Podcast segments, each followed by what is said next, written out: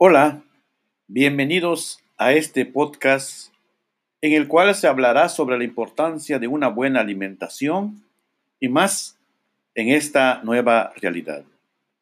Mi nombre es Juan Bautista Cantún, profesor de cuarto grado de educación primaria. Comenzamos.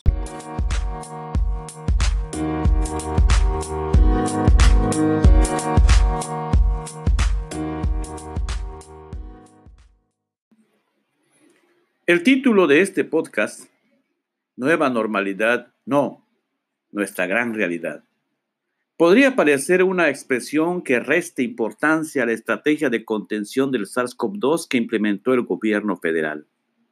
Pero no es así.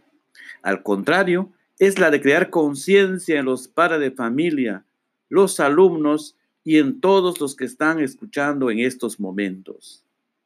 Sabemos por medio de las emisiones diarias que hablan sobre la pandemia y por los artículos científicos que esta vino a mostrarnos de la peor manera posible que tenemos grandes problemas de salud como diabetes tipo 2, enfermedades cardiovasculares e hipertensión, enfermedades respiratorias, algunos tipos de cáncer, problemas psicológicos, osteoartritis, y que estos problemas de salud nos dejan vulnerables a este nuevo virus.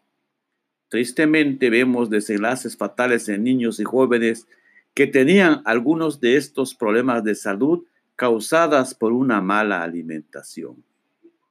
Por eso, es nuestra gran realidad que el SARS-CoV-2 vino a develar.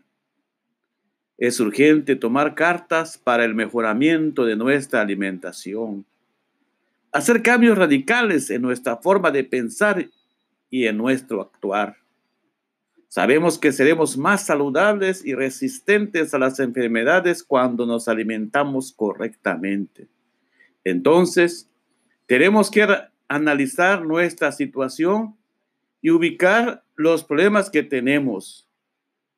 Por ejemplo, mucha gente consume refrescos embotellados durante las comidas. ¿Por qué lo hace? Pues por la alta disponibilidad, además de que resulta más trabajoso y engorroso hacer un refresco natural. Es importante empezar en el entorno familiar y vincular las acciones con la escuela.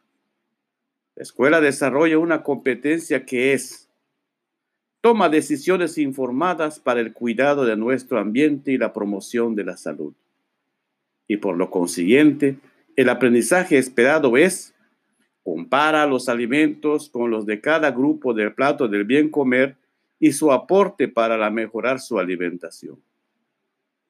Si el tema se desarrolla en los distintos grados de la educación primaria, incluso realizan el dibujo del plato del bien comer, la jarra del buen beber y hasta diseñan un menú saludable. Algo anda mal la competencia no se desarrolló. ¿Por qué creen? Pues porque no se aterrizó a la realidad del alumno, no se aplicó a la vida real.